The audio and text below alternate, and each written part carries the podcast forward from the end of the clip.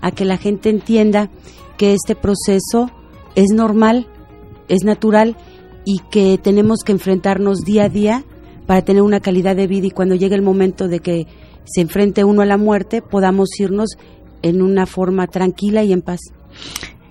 Entonces, el tanatólogo y la tanatología se encargan de la muerte únicamente. No, la tanatología trabaja más, paradójicamente trabaja más con la vida que con la muerte, habla más de vida. ¿A qué me refiero con esto? Que la tanatología habla de vivir al máximo, de que cierres tus vínculos, de que puedas ir pues cerrando esas partes que no te dejan vivir tranquilo, ¿no? Hay dentro de la tanatología se trabaja algo que es el proceso de morir. Esto es con los enfermos terminales y en fase terminal. ¿A qué se refiere? A que tengan que vivir su proceso etapa por etapa, tomados de la mano de lo que es su familiar, para que puedan llegar a la muerte de una forma plena, tranquila, en paz, sin tener nada que llevarse, ¿no? Y sobre todo que los, las personas que sobreviven queden tranquilas, una muerte con la que ellos puedan este, estar tranquilos, los sobrevivientes, los familiares. Entonces quiero entender que la tanatología se encarga de todas aquellas pérdidas que vamos teniendo los seres humanos y no únicamente de la muerte, ¿verdad?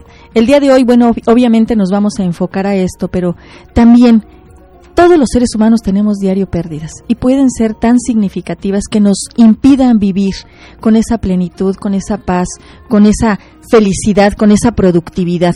Podría ser la pérdida del trabajo, la pérdida de, la salud incluso. ¿Qué, qué, qué significa para nosotros? ¿Qué nos impide aceptar estas pérdidas? ¿Dónde nos quedamos atorados? ¿Nos podrías decir, Esther, qué es el duelo? El duelo es un proceso normal que todos los seres humanos vivimos, que todos los seres humanos enfrentamos, precisamente como decía, a través de las diferentes pérdidas que podemos vivir. No es una enfermedad. Es obvio que durante este proceso uno entra en diferentes etapas y hay veces que uno se siente como si estuviera enfermo, pero la verdad es que no es una enfermedad. Dentro del duelo hay cinco etapas, seis Perfecto. Una, una pregunta nos llega del público del señor Juan Carlos Sánchez. Dice, ¿después de la muerte empieza la vida? Pues mira, este, aquí tiene que ver mucho con las creencias que cada quien tenga. Algo muy importante dentro de la tanatología es la espiritualidad, que ve al ser humano como un ente biopsicosocial y espiritual. Y Kubler-Ross, que es la pionera, fue la pionera de esto, de que es la tanatología, hablaba de esa parte espiritual tan importante, el que después de la muerte empiece uno a vivir. Y esto, como te decía, tiene que ver con las creencias de cada persona. Lo importante es prepararnos en esta vida para vivir con calidad y no vivir en esta vida como si estuviéramos muertos. Sí, definitivamente. Eh, es respetable, cada quien tiene sus creencias, cada quien tiene su cultura, su formación, pero sí es importante que, que no esperemos el morir para poder vivir. Yo creo que la vida es un don, es una oportunidad a través de la cual tenemos nosotros la decisión de elegir cómo, cómo vivir. Yo siempre he sido una convencida de que nuestro Señor, nuestro Creador, independientemente de a qué nombre le demos, nos da ese libre albedrío para elegir para elegir qué hacer, para sembrar lo que nosotros querramos cosechar. Entonces, realmente eh, es respetable, habrá gente que dice, pues cuando uno muere realmente empieza otra vida, pero para los que somos humanos nos cuesta tanto desprendernos de los seres queridos y por eso tenemos ese dolor, ese duelo ante lo que perdemos, ¿verdad?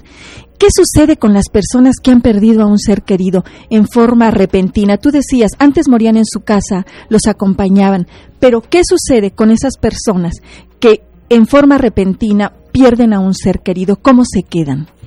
Fíjate que aquí hay una gran diferencia, es muy importante marcarla. No es lo mismo perder a una persona a través de un proceso de morir, un proceso de enfermedad que te va dando la oportunidad de ir sanando ciertas circunstancias que pueda haber, a cuando es una muerte repentina. El duelo se vuelve un poquito más difícil. ¿Por qué? Porque imagínate, en la mañana estás desayunando, no sé, con tu esposo, con tu hijo, te despides, sales, cada quien hace sus actividades y uno de ellos no regresa entonces es más difícil aceptarlo. Llega un momento en que entra uno en shock y no puedes creer porque dices, bueno, apenas lo vi en la mañana, apenas estuvimos juntos y cuando hay enfermedad sí te da esa oportunidad de poder irte desprendiendo, irte despidiendo. Entonces sí crea más problema cuando es muerte repentina. Bien, Esther, bueno, pues ahorita vamos a, a unos mensajes comerciales y regresamos amigos a Salud Integral, Vida y Familia. No olviden que esperamos sus llamadas al 215-2236 y 215-2106. Queremos escuchar sus dudas, queremos sus comentarios. Dale la importancia que requiere tu salud. Sigue escuchando Salud Integral, Vida y Familia. Viernes de 9 y media a 10 de la mañana. Un programa con compromiso social. Qué bueno que siguen con nosotros, amigos. No olviden que esperamos sus comentarios en nuestro correo electrónico también, radio.cmqro.org. Y si quieren consultar los temas que hasta hoy hemos tratado, pueden, pueden visitar la página del Colegio Médico www.cmqro.org. Al igual, este tema vamos a subirlo a, a la página. Esther, ¿cuántas etapas tiene el duelo? ¿Cómo saber que alguien está con este dolor y en qué etapa está? Mira, hay diferentes autores que manejan diferentes etapas, pero básicamente son las mismas. Elizabeth Kubler-Ross nos habla de cinco etapas que tienen que ver mucho con lo que vas viviendo uno cuando tiene una pérdida. Hablabas muy bien que no nada más las pérdidas es por, por muerte. Eh, una pérdida es cuando pierdes algo o alguien que ha sido significativo para ti. Hoy nos vamos a enfocar a lo que es nada más por muerte. Dentro de estas etapas hay una que es importante, que es la del doctor Reyes Subiría y, e incluye lo que es el perdón, que es una etapa muy importante para poder este, atravesar este proceso de duelo. Eh, una de las etapas que enfrenta uno es la de shock, cuando recibes esa noticia de que ha fallecido la persona querida. Otra de ellas es la negación, cuando no puedes aceptar. Otra de ellas es el regateo, que tiene que ver con esto de querer como transar, ¿no? Con ese poder superior o con la misma vida. Si me lo regresas, yo haría esto, yo haría aquello. Otra de ellas, que es muy importante, es la depresión. Es esa etapa en la que entra uno de, terrible dolor, pero que es necesario vivir para poder llegar a la aceptación. Dentro de las etapas que menciona el doctor Reyes Subiría, incluye el perdón, porque muchas veces tenemos como que ese coraje dentro de nosotros porque la persona se fue y nos dejó. Y a veces nos suena como que muy nos llena como de culpa el hecho de pensar cómo puedo estar enojada con él si está muerto. Pero a medida que uno enfrenta las emociones que está viviendo, es más fácil salir de este proceso. El proceso, como te decía, es algo normal que todos vivimos, pero sí hay que tener cuidado, porque dentro de este proceso podemos caer en algo patológico si no se vive eh, en el tiempo adecuado. Bien, tú hablabas que, que no es una enfermedad. ¿Qué, ¿Cómo se sienten las personas? Tal parece que sí lo fuera, porque da, da, da sentimientos, da emociones, da, da síntomas incluso. ¿Cuáles serían estos? Mm, el principal síntoma eh, cuando entra un, cuando llega uno la noticia es estar en shock, ¿no? El que no querer aceptar, el perder muchas veces parte de la memoria de lo que se vive, de los sucesos. Es estar cansado, el sentirse desgastado, sin hambre, o podemos caer, hay, hay personas que pueden caer en el estado contrario, ¿no? Estar muy activas, muy sin dolor, que no demuestran nada. Que sería la negación, negar, negar el suceso, y eso no, no forzosamente es lo más saludable. Sí, porque lo único que haces es detener tu proceso. Postergar, ¿verdad? Exactamente. Y tarde o temprano eso lo vamos a ir cargando. Hay que aprender a llorarlo, hay que aprender a reconocerlo, hay que aprender a que nos duele. Y no porque esperemos que hay otra vida y que está mejor, digamos no, y que nos estemos negando el propio sentimiento. Entonces eso se nos guarda, pero tarde o temprano vamos, va a tener efectos, ¿verdad? Claro que sí, porque si tú detienes este proceso, se te va a acumular la emoción, se te puede volver algo como una enfermedad entonces. Entonces sí puede ser algo enfermizo eh, y lo podemos ver en situaciones de que ha pasado ya algún tiempo de la muerte del ser querido y siguen las cosas en su lugar, no se ha retirado la ropa, no se ha retirado los objetos personales, siguen estando en el mismo lugar, no se puede uno desprender por eso. Sí, sí, y, y, atoras todo. Y no te das la oportunidad de que si no pudiste en vida despedirte, vas a seguir anclada a esa emoción, vas a seguir con ese dolor permanente. Hablabas tú hace rato de qué es perdonar, que el perdón forma parte de este proceso. ¿Qué sí es perdonar? Fíjate que este es un tema difícil, porque también el perdón tiene que ver con un acto de humildad personal.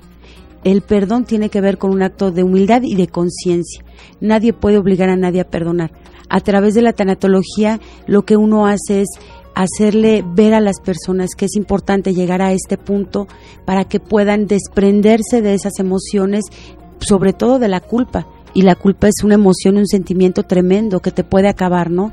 Entonces es llegar a ayudar a las personas a través de su aspecto espiritual para que puedan perdonar perdonar por el abandono que sienten, perdonar por el daño, por la soledad, por la tristeza que ocasiona la pérdida, la muerte en este caso, de un ser querido. Fíjate que yo creo que el perdón entra aquí hasta para uno mismo.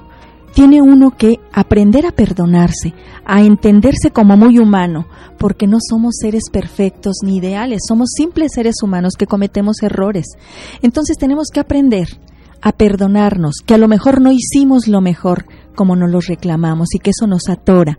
Y podríamos decir que perdonar es un producto del proceso de cicatrización, ¿verdad? Como sucede en las heridas, en la que generalmente, si no nos damos esta oportunidad de que nuestra herida cicatrice, ahí la vamos a tener y cada que, que, toquemos esa herida nos va a seguir doliendo y con mayor intensidad.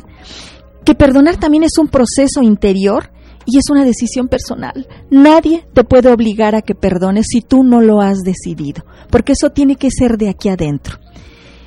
¿Qué, opinarías tú de las personas que para perdonar requieren de que, de que sea un autosacrificio, una, una pérdida para uno mismo, de sus emociones, de su ego?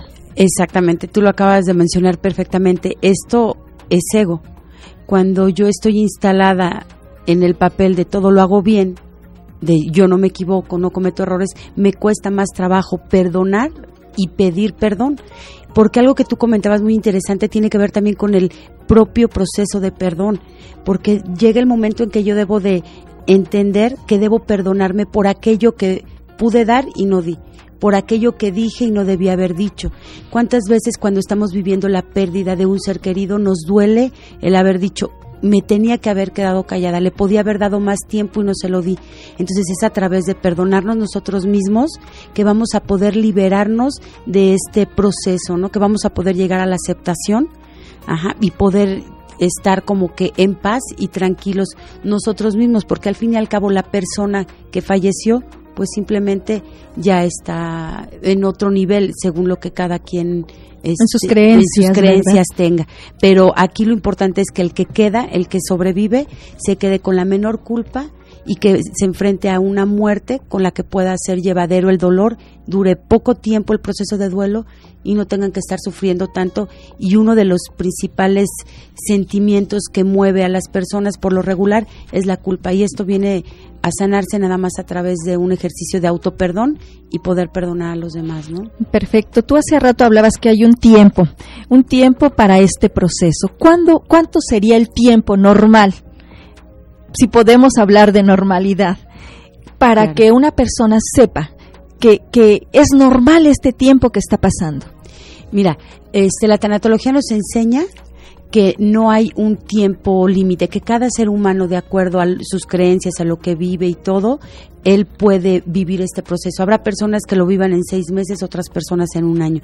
No hay como un tiempo determinado, claro. pero sí nos muestra ya una patología. O sea, un duelo no resuelto o un duelo crónico patológico, patológico después de los dos años. Bien. Eh, son duelos que pueden llegar a tener este, repercusiones muy fuertes en la personalidad de y que sí nos enferma. Ahora sí esto sí. nos puede estar ocasionando una enfermedad.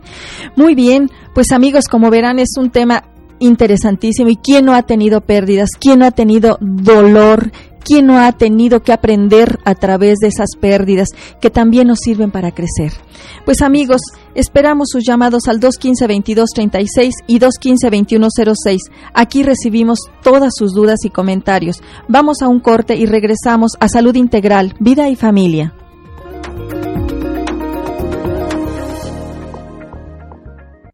Dale la importancia que requiere tu salud. Sigue escuchando Salud Integral, Vida y Familia. Viernes de 9.30 a 10. Un programa con compromiso social. Disfruta de una salud integral. Vive con plenitud. Cuida el bienestar de tu familia. Salud Integral, Vida y Familia. Un programa de médicos que saben. Agua Victoria invita.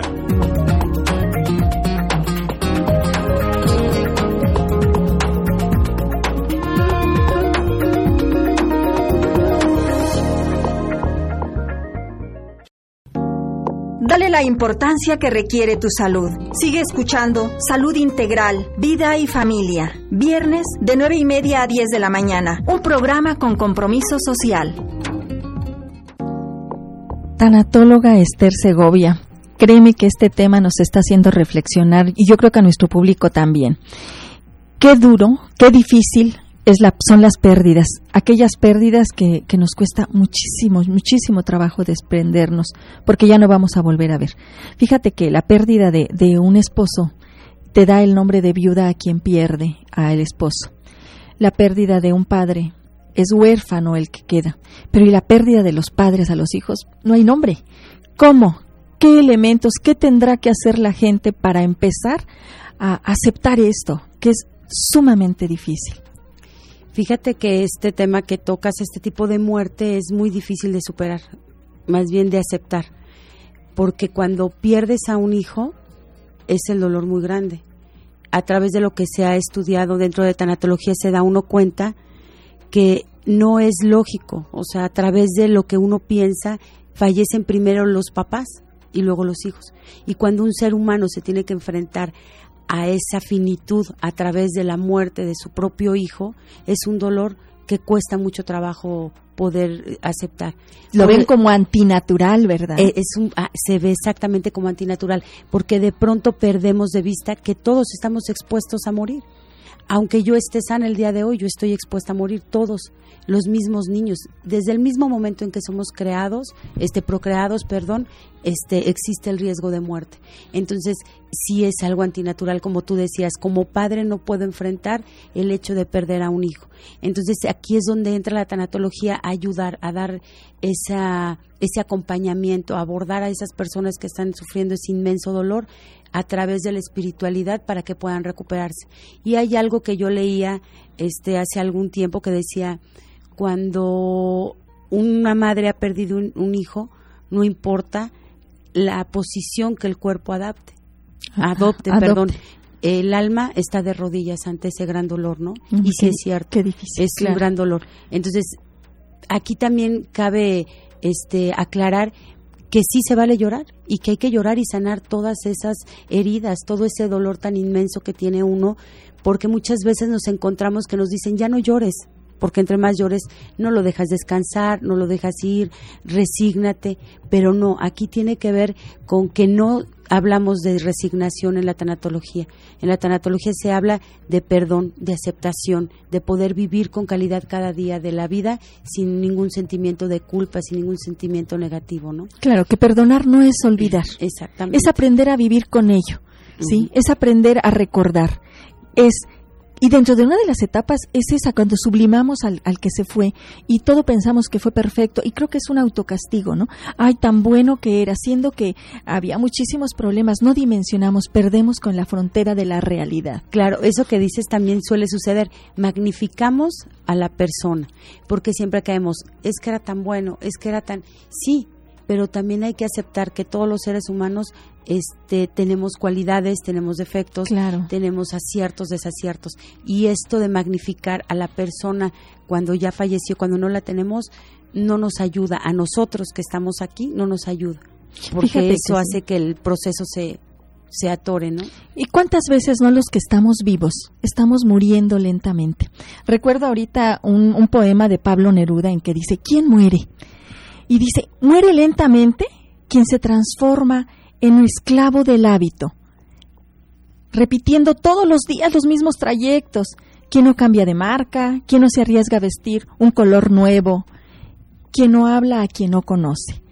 También nos dice que muere lentamente quien hace de la televisión su gurú, quien no se da la oportunidad de leer un libro, de escuchar música, de reír, de, de cometer errores, de tropezar.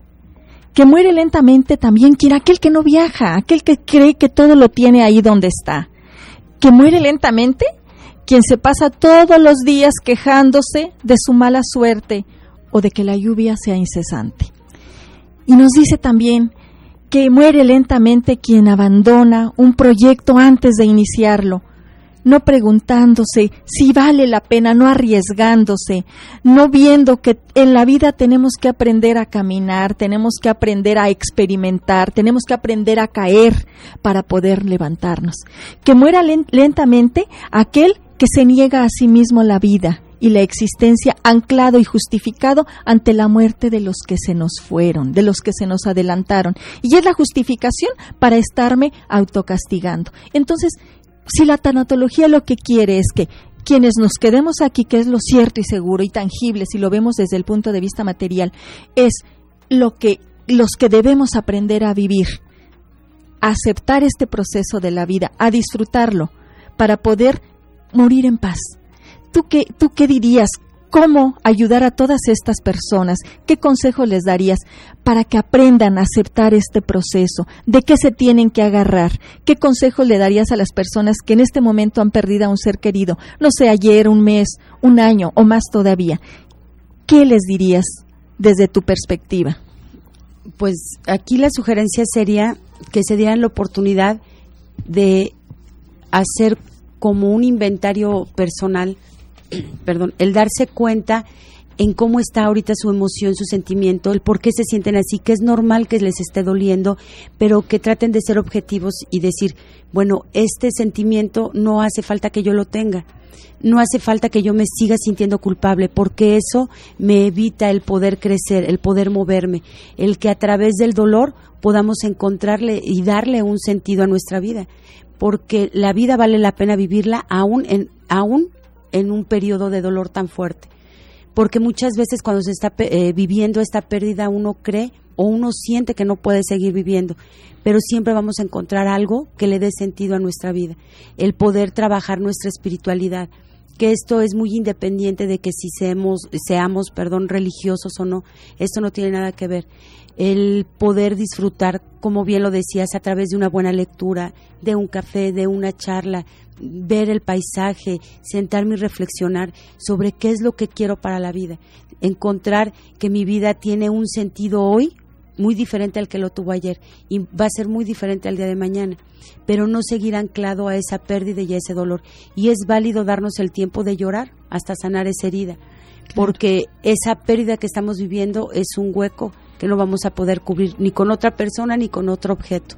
Simplemente hay que dar la oportunidad de irnos desprendiendo y de recordar que si estamos aquí, hay que vivir el aquí y el ahora, ¿no? Que es lo más importante. Me parece excelente. Yo me quedo con esa reflexión darle nombre a nuestros sentimientos y el tiempo, el tiempo Esther que, que, es el que va sanando todas las heridas, pero aprendiendo que tengo este sentimiento, esta emoción. Amigos, como siempre se nos acaban los tiempos y como cada viernes les comparto este pensamiento. Ojalá y demos gracias todos al final de nuestro camino a Dios por la vida y estar en paz. Es llamado Nervo, en paz. Muy cerca de mi ocaso yo te bendigo vida, porque nunca me diste esperanza fallida, ni trabajos injustos, ni pena inmerecida, porque veo al final de mi rudo camino que yo fui el arquitecto de mi propio destino, que si extraje la miel o la hiel de las cosas, fue porque en ellas puse hiel o mieles sabrosas. Cuando planté rosales, coseché siempre rosas. Cierto, a mis lozanillas va a seguir el invierno, mas tú no me dijiste que mayo fuese eterno. Hallé sin duda largas noches de penas, mas tú no prometiste tan solo noches buenas, y en cambio tuve unas santamente serenas. Amé, fui amado, el sol acarició mi faz. Vida, nada me debes. Vida, estamos en paz. Hermosos amigos, pues yo creo que es una gran reflexión para que todos estemos diario en paz con nosotros mismos, aprendamos a cerrar estos círculos. Y Esther, muchísimas gracias por, por estar aquí con nosotros, por el apoyo que siempre nos brindas. Y no dudo, no dudo que todos tus comentarios y lo que nos has compartido nos serán de mucha, mucha utilidad en este día y en todos los días. Muchas gracias por la invitación y nos estamos viendo. Hasta luego. Por hoy es todo, amigos. Gracias a los que hacen posible este programa. Nos vemos en una semana. Dios mediante en esta su estación amiga Radio Fórmula 1250 de AM XCJX. Yo soy la doctora Irma Quintanilla González. Que disfruten de un excelente fin de semana.